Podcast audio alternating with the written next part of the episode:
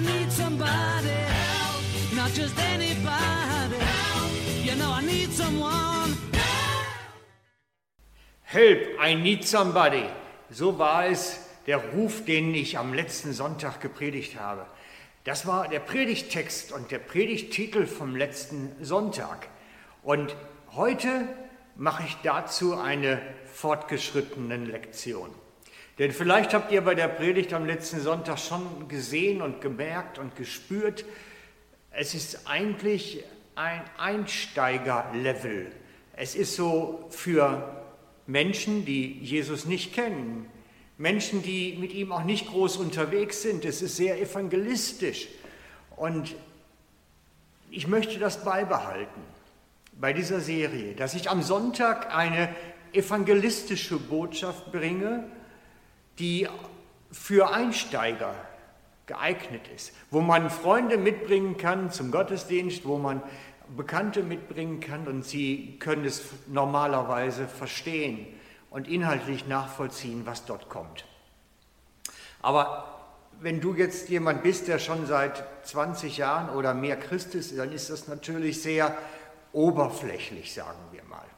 Und deswegen möchte ich euch jetzt immer so einmal in der Woche danach eine Botschaft bringen, die zum gleichen Thema und zum gleichen Titel gehört, aber für Fortgeschrittene gedacht ist.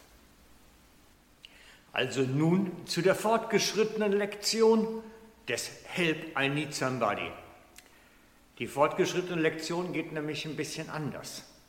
Da geht es nicht so sehr um uns, die wir Hilfe suchen, sondern um die Menschen, die um uns sind und dringend Hilfe benötigen. Und ich möchte euch den Gedanken vertiefend erkläre anhand eines Bibeltextes, wo es um vier Freunde und einen Gelähmten geht. Wir lesen diesen Text in Markus 2 und es geht um den Vers 3. Das ist die Geschichte von dem Gelähmten auf der Matte, müsste man sagen. Und er wird von vier Männern getragen. Und weil sie nicht bis zu Jesus durch kamen, mussten sie das Dach abdecken und ihn dann durch das kaputte Dach hinunterlassen, damit er direkt vor Jesus herabgelassen wurde. Und ich möchte diese Geschichte in Bezug auf dieses Help, I need somebody, mal einmal anwenden. Denn da war einer, der brauchte Hilfe und er war gelähmt und durch diese Lähmung sozial, gesellschaftlich ausgegrenzt. Und dieser eine Gelähmte hatte jetzt vier Freunde, vier Männer, die seine Not sahen und in dieser Not, die er hatte, ihn nehmen und zu Jesus bringen. Und das ist für mich diese fortgeschrittene Lektion. Da ist da jemand, der braucht Hilfe. Und diese vier wissen, wir müssen ihn zu Jesus bringen. Koste es, was es wolle. Und wenn wir dabei ein Haus kaputt machen müssen, koste es, was es wolle. Und die vier müssen uns als Vorbild dienen. Denn ich finde es bezeichnend, dass wir das auch wirklich übertragen, diese Geschichte. Die vier versuchen nichts selber sondern sie wissen, wir müssen ihn zu Jesus bringen. Und das ist mein Gedanke auch für uns heute. Wir müssen verstehen, dass wir Menschen in ihrer Not, zu ihrer Linderung der Not, zu Jesus bringen müssen. Und wir müssen eine Ahnung haben, wo er ist und wie wir den, in dem Fall den Gelähmten, aber den Bedürftigen so nah zu ihm bringen, dass er diese Kraft Gottes spüren kann. Weißt du das? Weißt du, wie man Menschen so nah zu Jesus bringt, Bedürftige so nah zu Jesus bringt, dass Leben verändert wird?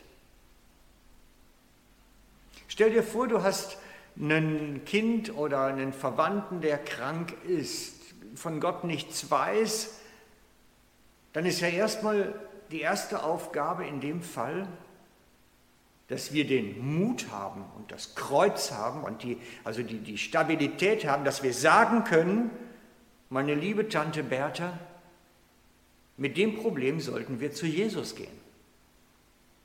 Kannst du das sagen? Traust du dich das sagen? Den Menschen, die Gott nicht kennen? Da ist einer, der wäre die richtige Antwort und wir müssen dich zu ihm bringen. Damit fängt es an. Mit diesem Satz zu den Bedürftigen, mit diesem Satz fängt es an, dass wir das Stabilität haben und sagen, ich weiß, wo ich dich hinbringen muss. Und wenn du jemanden hast in deinem Bekanntenkreis, dann mache ich dir Mut. Hab doch mal dieses Kreuz, hab doch mal diese Stabilität, dass du sagst, ich weiß, wo du Hilfe finden kannst. Damit beginnt es. Und ich habe die Erfahrung gemacht, dass Menschen sich helfen lassen. Manchmal sogar ganz unerwartet. Von daher gehe dann davon aus, dass sie sagen, ja, mach das, bring mich zu Jesus. Was machen wir dann aber dann?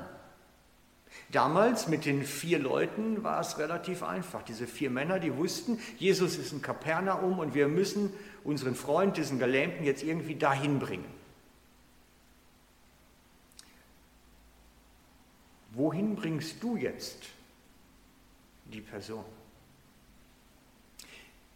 Und ich glaube, da hilft es uns dann, wenn wir verstehen, Jesus ist hier. Er ist mit dir, er ist bei dir, er ist präsent. Jesus ist hier, jetzt. Er ist bei dir in dem Moment. Und dass man dann der betroffenen Person sagen kann, du, Jesus ist hier, er ist unsichtbar und wir können mit ihm reden und wir können zu ihm beten und wir können mit ihm Kontakt aufnehmen. Und dass man sich dann zu zweit hinsetzt und wirklich betet.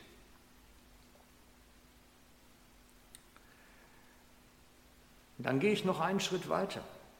Wenn es wirklich um seelisch-körperliche Krankheiten und Bedürfnisse geht, dann entdecke, dass die Kraft Gottes in dir ist.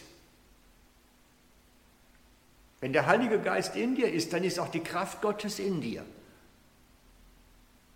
Und dann sprich mit der Person vorher. Ich würde gerne im Gebet dir die Hände auflegen und dich auf diese Weise segnen.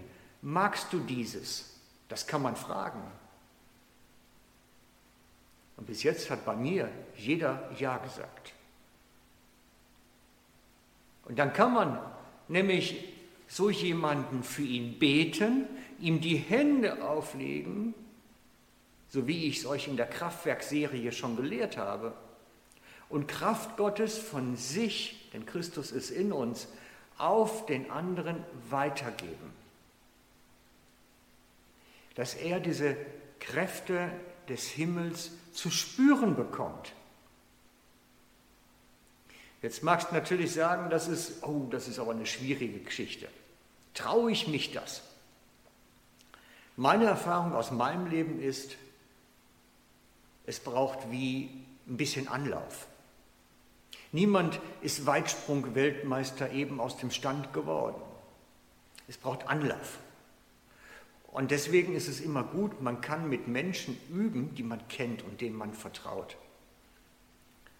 Deswegen, wenn gute Freunde von dir krank sind und die wissen, du bist Christ, dann fang bei denen an, mit denen du sowieso ein vertrauensvolles Verhältnis hast, mit denen, wo es leicht fällt, auch mal ein Gebet zu sprechen, bevor du dich an die etwas weiter entfernten wendest, an die Arbeitskollegen, auf Menschen, die man irgendwo begegnet. Fang mit den Menschen an, mit denen du ein vertrauensvolles Verhältnis hast und übe du dich selber für Bedürftige zu beten bei ihnen. Indem du für sie betest, ihnen die Hände auflegst. Es ist wichtig, Hände auflegen. Und das braucht Übung. Das braucht Übung. Es geht wirklich Kraft von uns auf den anderen über. Diese Kraft des Himmels. Wenn der Heilige Geist in uns ist, haben wir die Kraft des Himmels in uns und wir können solchen Menschen die Hände auflegen und sie empfangen Gottes Berührung. Und ich ermutige euch heute, trainiert das. Wir haben so viele Menschen um uns herum, die dieses Help, I need somebody rufen. Die dies spüren lassen, hilf mir, ich habe ein Problem. Weißt du nicht Rat? Was soll ich machen? Kein Arzt weiß weiter. Was soll ich machen?